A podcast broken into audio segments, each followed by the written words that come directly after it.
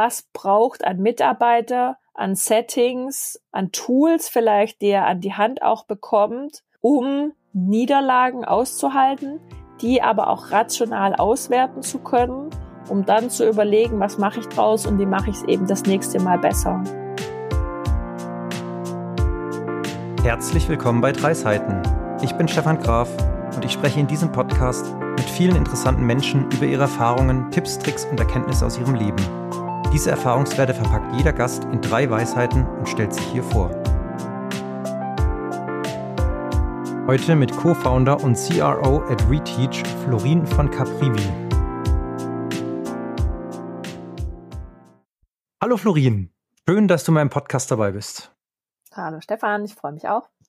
Du hast auf deinem LinkedIn-Profil einmal Let's Make Work a Great Experience und einmal Make Learning a Great Experience, also arbeiten und lernen. Das kann man ja auch schön verknüpfen, aber vielleicht erzählst du mal, was meinst du damit und was steckt dahinter? Stefan, das mache ich sehr gerne. Also was meine ich oder was meinen wir mit dem Thema Lernen oder Make Learning a Great Experience? Ich bin als Co-Founder und verantwortlich für den Revenue bei Reteach der Meinung, dass es bei dem Thema lebenslangem Lernen auch um das Thema ähm, Spaß gehen muss, einfacher Zugang, Wissenstransfer. Und diese Themen nimmt Reteach auf in Form eines Learning Management Systems, das ausschließlich Unternehmen im, also mittelständische Unternehmen targetiert was ist so der Unterschied zum Enterprise-Kunden? Äh, Mittelstand hat in der Regel im HR-Bereich Generalisten sitzen. Da sitzen irgendwie zwei bis fünf Mitarbeitende, die vom Thema Payroll-Management über die Personalentwicklung als Sahnehäubchen alles machen. Und genau diese Mitarbeitenden im HR-Bereich brauchen ein Tool, das ganz einfach eigene Kurse erstellen lässt, das ganz einfach äh, Bestandskurse aus einem Katalog an Mitarbeitende verteilen lässt und das Ganze natürlich dokumentiert und analysiert. Jetzt hast du erzählt, was Reteach macht, aber erzähl doch mal, was du machst und wie du dazu kamst. Mhm. Wie kam ich äh, zu Reteach und äh, natürlich auch so zu dem Thema Gründung und Startup? Getrieben hat mich das äh, schon wahnsinnig früh, ähm, vielleicht zu mir. Ich komme aus einer Familie, ähm, meine Eltern sind beide oder waren beide selbstständig. Das Thema selbst und ständig hatte ich also quasi schon von Kindesbeinen an. Äh, bei mir fing es auch damit an, Taschengeld verdienen habe ich damit, dass ich in der Praxis äh, meiner Eltern geputzt habe. Ne? So die ersten hier kriegst fünf Mark, wenn du irgendwie äh, das und das übernimmst. Also das wurde mir sehr früh in die Wege gelegt, dass man eben für, äh, ich sag mal, für Erfolg auch arbeiten muss. Dann habe ich nach äh, Abitur, Ausbildung und äh, Studium schnell die Chance gehabt, in einem Umfeld zu arbeiten, das man heute Startup nennen würde. Das gab es äh, vor, ich sag mal, 18 Jahren noch gar nicht diesen Begriff. Hab dann bei einem Unternehmen mitgearbeitet, das war ein Joint Venture von einer großen Versicherung, die auch eine digitale Plattform aufgebaut haben für in Verbindung mit einer Hardware. Das heißt, es war ein Kinderhandy, da konnte man äh, rote und grüne Zonen auf einer Plattform definieren und Eltern äh, konnten ihren Kindern auf diesem Handy äh, vier oder fünf äh, Rufnummern zuordnen. Die Kinder konnten nur über Direktwahl diese Rufnummern anrufen und die Eltern konnten das Endgerät lokalisieren. Plus gab es eben, wenn Kinder, ich sag mal, die grüne Zone verlassen haben, die man auf so einer Plattform eingestellt hat, dann gab es eben eine Nachricht an die Eltern mit einem aktuellen Standort. Oder eben, wenn Kinder in eine rote Zone gegangen sind, gab es eben auch eine Rückmeldung an die Eltern. Sehr frühphasig, aber da habe ich so gemerkt, äh, wie, wie, wie Startup-Leben funktioniert.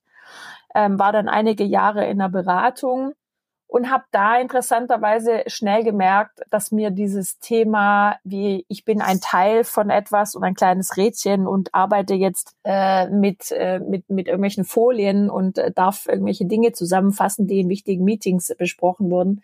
Das hat mir einfach nicht gereicht. Und ich habe dann ähm, ein erstes Unternehmen mitgegründet, äh, die Vita Liberty, die sich mit dem Thema digitalem betrieblichen Gesundheitsmanagement beschäftigt hat. So, wir waren so die Pioniere in dem Thema Thema, wir nehmen Vitaldaten von, vom, von der Smart äh, wir äh, nutzen Vitaldaten von Wearables oder vom Smartphone bringen das Ganze eben zusammen in einem programmatischen Ansatz und jeder mitarbeitende Unternehmen kriegt eben sein spezielles Gesundheitsprogramm rund um Bewegung, Ernährung, Stressmanagement. Das Unternehmen habe ich sieben Jahre mit aufgebaut. Mein Thema war dort Marketing und Vertrieb und die Projektierung. Und wir haben es dann in ein anderes Unternehmen überführt. Da habe ich auch so, so den ersten Ansatz äh, mitbekommen, wie es ist, eben auch nach Investoren zu suchen, Investorengelder, äh, Investorenmanagement. Hm, nach meinem Ausstieg habe ich, äh, habe ich die Vivla K mitgegründet, war dort äh, COO, ähm, habe mich hauptsächlich um den Aufbau des operativen Geschäfts natürlich gekümmert. Wir haben eine Plattform aufgebaut, die äh, der, ich sag mal, wo Endkunden die Möglichkeit haben, Autos im Abo zu bekommen und die Fahrzeuge kamen äh, von lokalen Vertragshändlern. Hier bin ich vor einigen, jetzt muss ich gerade überlegen, vor anderthalb Jahren ausgestiegen, operativ und habe dann eben die Reteach äh, mitgegründet. Und was die Reteach macht, habe ich ja gerade ganz kurz erzählt, Learning Management System. Und die Klammer bildet sich eigentlich bei mir immer rund um das Thema Plattformgeschäft, digitale, skalierfähige Geschäftsmodelle. Und mein Thema ist immer Vertrieb und Marketing. Ja, jetzt hast du ja schon einige Firmen, einige Startups genannt. Also das heißt, du hast Gründungserfahrung und Erfahrungen rund um diese Themen. Dann bin ich jetzt mal gespannt, was deine Weisheiten sind und ob die sich auch auf diese Gründungsthemen beziehen. Fangen wir doch mal mit der ersten Weisheit an. Also Stefan, meine allererste Weisheit ist, geht um das Thema äh, Mitarbeitende und Team. Und die ist folgende, nämlich wir sind ein Team und keine Familie. Und diese Weisheit hat mich, war ein Prozess bei mir, ähm, hat auch mit meiner eigenen Entwicklung zu tun, mit dem Thema zu tun, dass ich selbst erstmal über eine gewisse Zeit hinweg verstehen musste, wie führe ich, es gibt einen, ich nenne es jetzt mal Florinweg, es gibt nicht den richtigen Weg zu führen, sondern es gibt den Weg, wie ich der Meinung bin und wie ich mich auch authentisch wohlfühle, Menschen zu führen. Mir ist hier nochmal ganz wichtig zu sagen, wir sind ein Team und keine Familie. Eine Familie besteht aus meiner Sicht aus einem ein Stück weit anderen Wertekonstrukt, einem anderen Zusammensein. Und ein Unternehmen ist natürlich gewinn- und zielorientiert. Es gibt Unternehmensziele und davon abgeleitete Vertriebsmarketing und sonstige Ziele. Und über diese Ziele muss man äh, sprechen. Die müssen Best Case erreicht werden. Und es geht natürlich auch darum, seine Mitarbeiter so zu führen, dass wir hier wirklich die Chance haben, Mitarbeitende mitwachsen zu sehen. Aber ich glaube, es geht nicht darum, ähm, sie zu pampern und äh, ihnen emotional ne, das bestmögliche Setting zu geben. Das ist ein Teil davon, aber schlussendlich geht es immer noch um Geschäft und Business. Und was glaubst du, machen Unternehmen, die diese Weisheit nicht leben, falsch? Also was, was machen Unternehmen, die eben sagen, mein Team ist meine Familie? Was, was machen die falsch?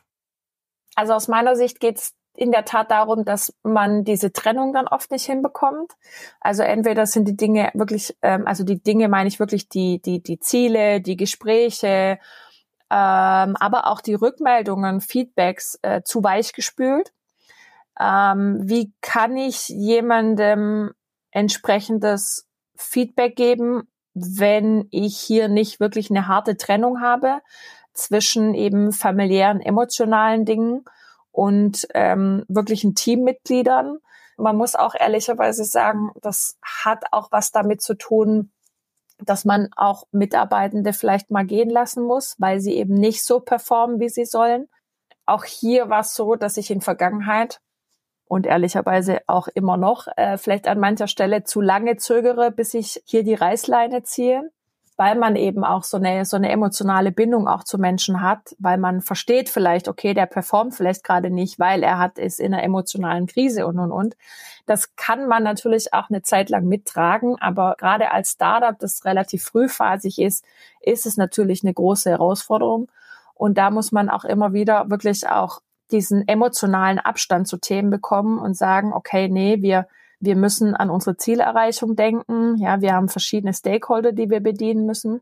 Und da gilt es einfach darum, wirklich diese, diese Trennung auch hinzukriegen. Und was machen andere falsch? Ich glaube, sie halten dann teilweise zu lange an Mitarbeitenden fest, weil es eine gefühlte familiäre oder emotionale Bindung äh, zu Mitarbeitenden gibt. Und wie würdest du das angehen, wenn jetzt ein Unternehmer, eine Unternehmerin kommen würde und sagen, Florin, ich glaube, bei uns ist das so. Ich glaube, bei uns, wir sind zu sehr familiär. Was wären denn die ersten Schritte, um das ein bisschen aufzulösen? Mhm. Also aus meiner Sicht geht es wirklich darum, in, äh, das fängt auch schon an bei Meetings, ne, zu sagen, es gibt einfach eine Meetingkultur, kein Meeting ohne Agenda beispielsweise, kein äh, Meeting ohne Ergebnisse.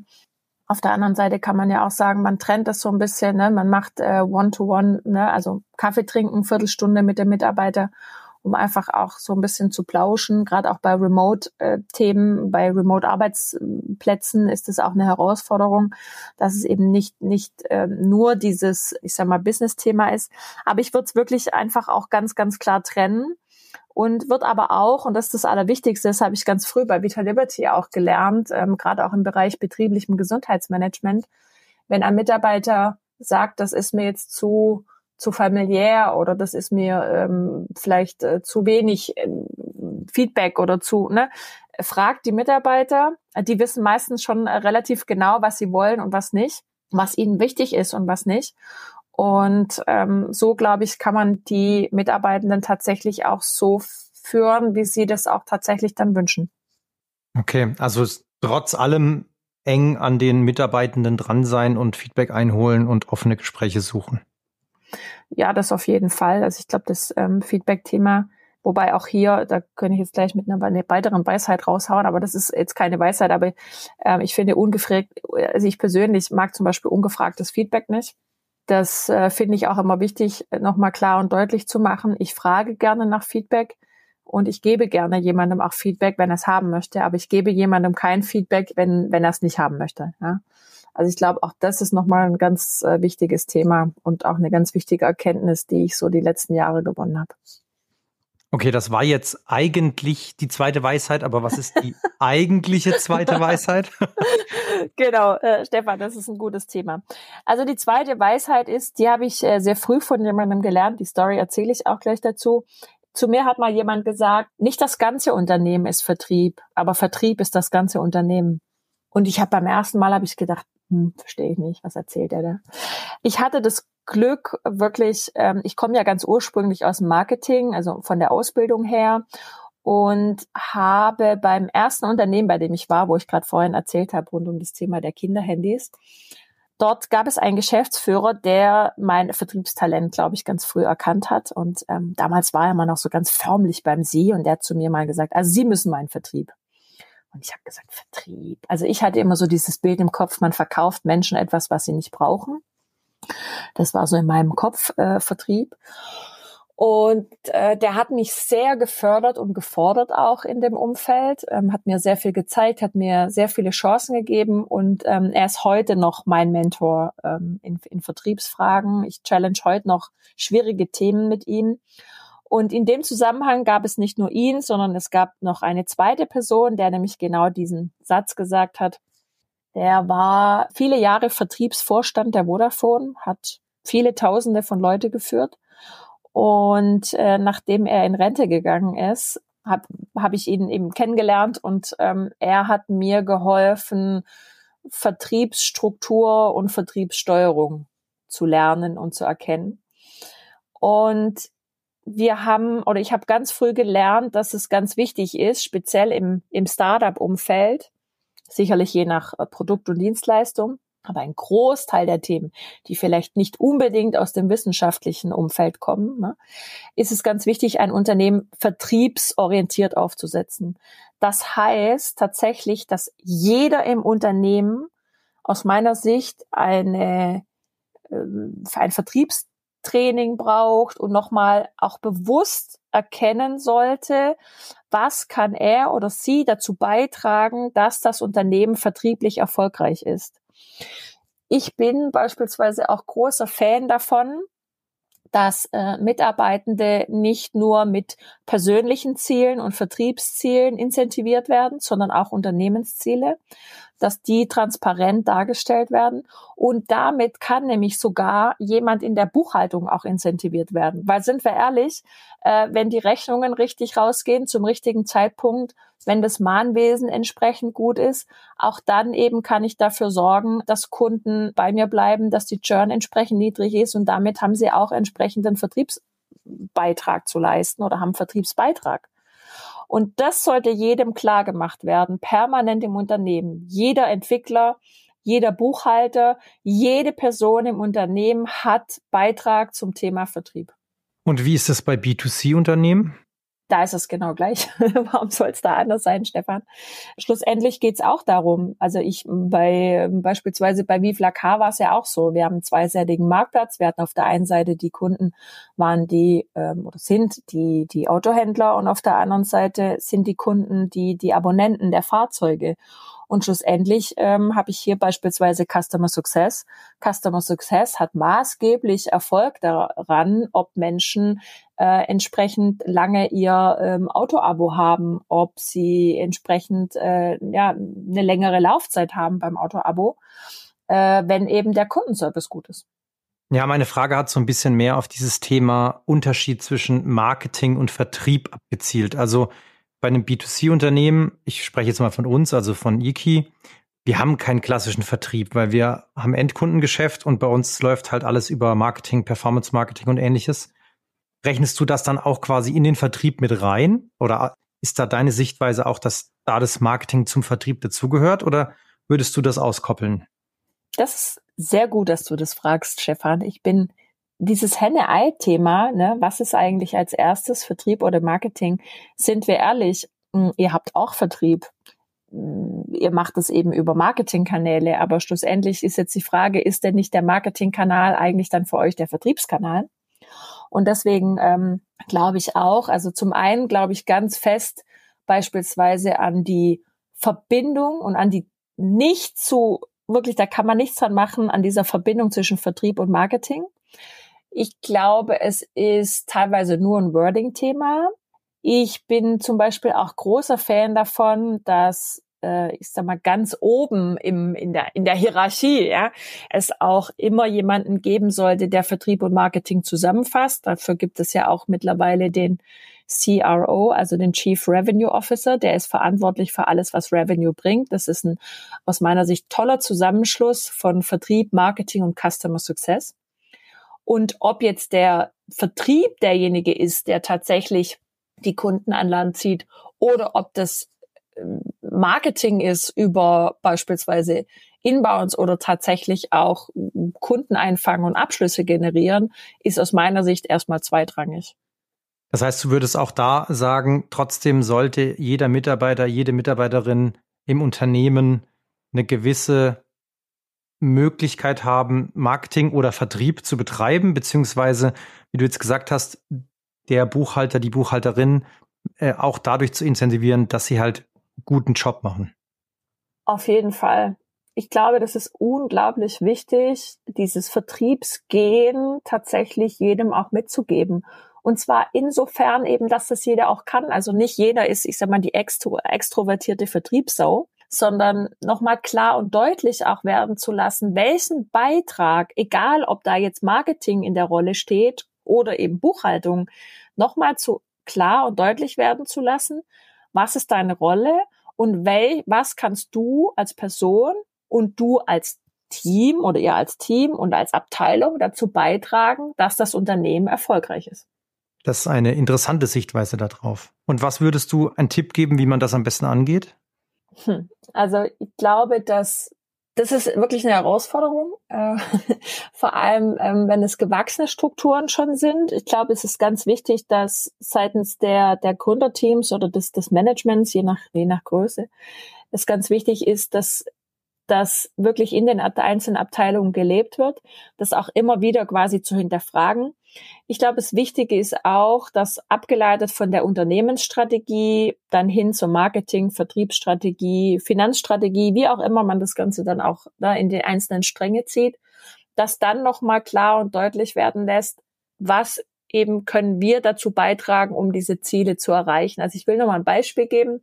Ich hatte das jetzt bei, bei, bei Reteach auch, dass natürlich der, der, der Backend-Entwickler ja gesagt hat, ja, aber pff, was kann ich denn dazu machen? Ich sagte, was kannst du machen?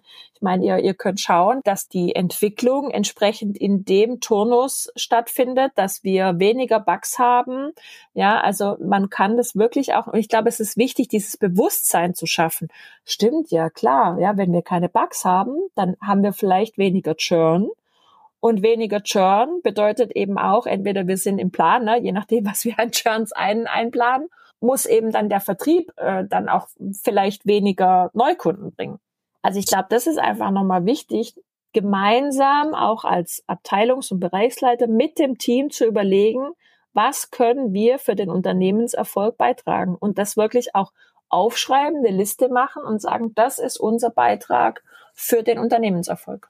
Also jetzt direkt Liste machen. Für alle ZuhörerInnen jetzt die Liste machen. Absolut, Stefan. Also warum nicht? Ja, aber das ist ein anderes Thema. Sehr schön. Mhm. Dann kommen wir zur dritten Weisheit. Was hast mhm. du denn da mitgebracht?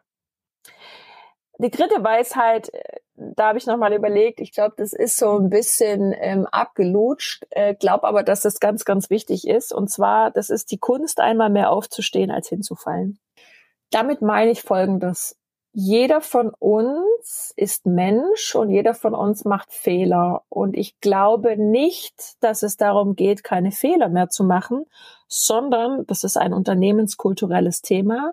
Ich glaube, es ist unglaublich wichtig, in einem Unternehmen eine positive Fehlerkultur zu etablieren und dieses Buzzword, ne, positive Fehlerkultur, auch tatsächlich mit Leben zu füllen als Management-Team auch wieder und zu überlegen, wie wollen wir positive Fehlerkultur im Unternehmen tatsächlich ausgestalten? Wie gehen wir mit Fehlern von Mitarbeitenden um? Mit groben Fehlern vielleicht auch, ja? Äh, Fehlern, die auch viel Geld kosten. Also ähm, ich kann mal ein Beispiel geben, äh, vielleicht auch von mir selber. Äh, das ist natürlich jetzt schon ewig her, aber ähm, ich weiß nicht, ob du das noch kennst, Stefan. Also früher hatte man, äh, wenn man äh, mit dem Rechner irgendwo unterwegs war, da gab es ja noch nicht so das Thema WLAN und im Zug sowieso nicht, selbst in der ersten Klasse nicht und so. Und dann hat man da so ganz ähm, große ja, SIM-Karten mit so einem großen ja, ich weiß gar nicht, was das war. Ja, wie so ein, ja, mit so einer, doch so eine SIM-Karte eigentlich, die man eingeschoben hat in, in den Rechner auch. Und dann hat man eben damit, ist man ins Internet gegangen. Und das ganz Wichtige war eben mit dieser SIM-Karte, dass man hier nochmal mit so einem externen ja, Schieber quasi, dass es da verschiedene Datenkarten gab. Also es gab einmal diese Karten eben für klassisch Mobilfunk und es gab eben die Karten für, für das Thema ähm, ja, Daten und äh, also diese M2M-Karten. Äh, und ähm, ich erinnere mich noch wie folgt, ich glaube, es war eines meiner ersten Jobs, die ich hatte. Ich war ähm, da auch schon relativ viel unterwegs und habe vom Unternehmen eine, einen Rechner bekommen und eben auch so eine, so eine Karte. Und ich weiß gar nicht warum, aber ich habe irgendwie die falsche SIM-Karte da reingeschoben. Also es war eben eine Karte mit Mobilfunk, eben mit wenig gebuchten Daten. Und ich habe innerhalb eines Monats eine Rechnung mit Daten von fast 10.000 Euro äh, generiert. Und jetzt hätte man natürlich sagen können, okay, ja, also ähm, ne, die Florin ist doof und hat keine Ahnung und wie konnte die nur und so. Aber man konnte ja an dieser SIM-Karte auch nicht erkennen, ja, was war für ein Tarif dahinter oder sowas. Faktisch war, man hat mir gesagt, oh, blöde Karte, ja, falsch gemacht, kostet so und so viel. Mir war es, glaube ich, selber so unglaublich unangenehm und unglaublich peinlich, dass ich äh, selber mich am liebsten versteckt hätte.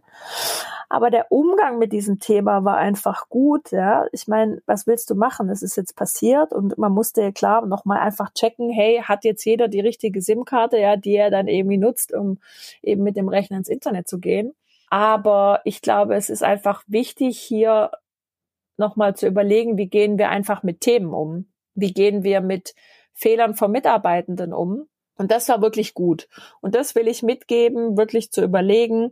Ich glaube, es ist wichtig, einfach auch nochmal zu überlegen, was braucht ein Mitarbeiter an Settings, an Tools vielleicht, die er an die Hand auch bekommt, um Niederlagen auszuhalten, die aber auch rational auswerten zu können um dann zu überlegen, was mache ich draus und wie mache ich es eben das nächste Mal besser. Also gerade auch im Vertrieb, ja, das, du weißt, Stefan, das ist mein Thema. Da geht es ganz oft darum, auch um, um, um den Umgang mit Niederlagen, ja, wenn du, wenn du von Kunden die Rückmeldung bekommst, okay, ja, du gewinnst den Pitch eben nicht, sondern äh, jemand anders, dann ist es auch wichtig, dass man gerade als Chef oder auch Vertriebsleiter einfach da ist, ja, dass, dass die Mitarbeitenden wissen, hey, die können mich ne, jederzeit anrufen, die können mir erzählen, was jetzt einfach schlecht war, die können das einfach nochmal mit mir challengen. Und das ist ein ganz wichtiges Thema, positive Fehlerkultur im Unternehmen tatsächlich zu etablieren. Jetzt habe ich mal eine spannende Frage und zwar, wenn du jetzt einen Unternehmer, eine Unternehmerin kennenlernen würdest und du erfährst, dass in dem Unternehmen die Fehlerkultur ganz, ganz schlecht ist. Also alle haben Angst vorm Chef zum Beispiel. Mhm. Was würdest du da empfehlen, wie man das aufbrechen kann? Also das Aufbrechen von, von einer negativen Fehlerkultur ist natürlich eine Herausforderung. Du sagst in deinem Beispiel gerade eben, ne, viele haben Angst vorm Chef. Ich kenne das selber auch, das Beispiel. In meiner ersten Ausbildung, da war das auch so. Ich hatte eine Chefin, die, heute würde man, glaube ich, Mobbing dazu sagen. Ich hatte wirklich Angst, ins Unternehmen zu gehen. Ähm, ich hatte also wirklich viele, viele negative Erlebnisse mit der Person. Und die Frage ist natürlich die, ähm, inwieweit ist sie Chef? Ja, also es gibt ja ähm, ich mal, jemanden, der Bereichsleiter ist und äh, mein Chef ist, und es gibt eben den Inhaber des Unternehmens. Ich persönlich glaube nicht, Stefan, dass es möglich ist, dass wenn es eine entsprechend negative Fehlerkultur gibt, auch entsprechend über eine längere Zeit hinweg, die vielleicht vom Inhaber ausgeht, dass man das aufbrechen kann. Das klingt äh, sehr final, aber ich glaube, das funktioniert in der Regel nicht. Ich glaube, das ist eine Charaktereigenschaft von Menschen, die sich nicht ändern lässt. Und auf der anderen Seite, wenn es Bereichs- oder Abteilungsleiter sind, dann glaube ich schon, dass es ganz wichtig ist, über Coachings, über ja, Meetings mit dem Management tatsächlich zu überlegen, und auch aufzuzeigen, wie andere Bereiche das gestalten und welche Auswirkungen es tatsächlich auch haben kann, wenn der Bereichsleiter oder Bereichsverantwortliche das eben weiter auch so macht. Weil in der Regel sind auch genau diese Abteilungen dann entsprechend weniger produktiv oder einfach schlechter auch im Ergebnis final, haben zum Beispiel höheren Krankenstand oder ähnliches. Also gerade auch hier wieder nochmal der, der Bogen hin zu dem Unternehmen fürs betriebliche Gesundheitsmanagement. Hier ist es so, dass wir beispielsweise auch die Gefährdung psychischer Belastung gemessen haben. Und das ist auch ein ganz wichtiges Thema, ne? also Mobbing. Und ich kann durch anonymisierte Befragung von Mitarbeitenden schon herausfinden, wie steht's um das Unternehmen, wie steht's um die Abteilung und dann eben gezielt mit den Bereichsverantwortlichen daran arbeiten, wie man genau auch so Dinge aufbrechen kann. Also auch da ist das offene Gespräch das Wichtigste. Ich glaube ja. Okay, dann haben wir alle drei Weisheiten gehört und darüber gesprochen. Ich habe jetzt trotzdem noch eine Frage an dich. Und mhm. zwar, wenn du in der Zeit zurückreisen könntest zu deinem 13-jährigen Ich, also du mit 13, was würdest du dir selbst sagen? Jetzt muss ich gerade mal überlegen, äh, mit 13. Ich glaube, ich bin mir nicht ganz sicher, Stefan, ob man mit 13 dieses ähm, Berufspraktikum gemacht hat, dieses Bogi. Vielleicht hier ein kurzer Schwank auch dazu. Ich habe oder meine Mutter hat mir ganz früh gesagt, ähm, ich solle doch nicht selbstständig werden, weil das sei, ja, ich sag mal, gerade als Frau sei das äh, wichtig, dass man eine, eine sichere Arbeit hat. Am besten soll es was sein, was ähm, ja eine Form von einer Verbeamtung hat. Und ähm, sie hat mir dann ein äh, Berufspraktikum beim Rathaus äh, bei äh, in der Stadt, in der ich aufgewachsen bin, besorgt. Das habe ich dann auch gemacht und habe dann äh, in verschiedene Bereiche im Rathaus eben reinschnuppern dürfen und habe, ich glaube, wirklich in den ersten vier Stunden habe ich mir ganz fest geschworen, dass das überhaupt nichts für mich ist. Das heißt, was will ich meinem 13-jährigen Ich sagen? Äh, alles richtig gemacht. Mach einfach so weiter, wie du. Aber was würdest du deinem 13-jährigen Ich denn für die Zukunft raten? Weil bis dahin vielleicht alles richtig gemacht, aber was, vielleicht gibt es ja in der Zukunft noch was, was du anders machen würdest. Da muss ich jetzt ehrlich gesagt ein bisschen überlegen, Stefan, was ich anders machen würde. Bislang ist es wirklich immer so, dass ich gemerkt habe, dass alles, was auch vielleicht fehlerbehaftet war, mich dann hat doch ähm, sehr stark lernen lassen. Also was würde ich ein Stück weit anders machen? Meinem 13-jährigen Ich, also vielleicht an der einen oder anderen Stelle ein bisschen ähm, mit der Schule äh, vielleicht nicht ganz so laissez-faire sein. Ich habe zum Beispiel ein ziemlich schlechtes Abitur gemacht. Ich war so immer dieser dieses Prinzip, ja, ne, eine drei reicht auch. Und äh, das, glaube ich, würde ich nochmal anders machen. Ich glaube, das hat mir an mancherlei Stelle einfach so ein bisschen äh, Themen auch schwer werden lassen. Ne? Also mit so Umwegen und so bin ich dann da. Also ich habe dann entsprechende Wartesemester zum Beispiel einfach gehabt beim Studium, die ich dann auch gebraucht habe, äh, um beim Studium reinzukommen. Ich glaube, ich würde meinem 13-jährigen Ich mitgeben, vielleicht die ein oder anderen Freunde noch mal genauer zu, zu betrachten. Also ich glaube, ich hatte eine Zeit lang auch ähm, bestimmt die falschen Freunde, nämlich äh, die mich haben klein werden lassen und nicht äh, gepusht haben und groß werden lassen. Ich glaube, auch das würde ich anders machen. Ich glaube, das sind so die Hauptthemen, ja, Stefan. Sehr schön. Dann bleibt mir nichts mehr zu sagen, außer danke für das Interview, danke für deine Weisheiten, danke für deine Zeit. Danke dir, Stefan. Ich habe äh, mir noch nie, ehrlich gesagt, vorher über meine Weisheiten Gedanken gemacht und du hast mich dazu gebracht. Es hat auf jeden Fall viel Spaß gemacht. Danke. Gerne, sehr schön. Das freut mich. Ja, dann würde ich sagen, bis zum nächsten Mal. Bis zum nächsten Mal. Ciao, Stefan. Ciao.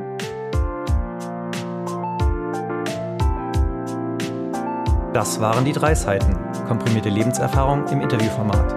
Schau gerne mal auf dreiseiten.de oder meinen Social Media Kanälen für mehr Infos vorbei. Und natürlich freue ich mich auch über jedes Feedback und jede positive Bewertung.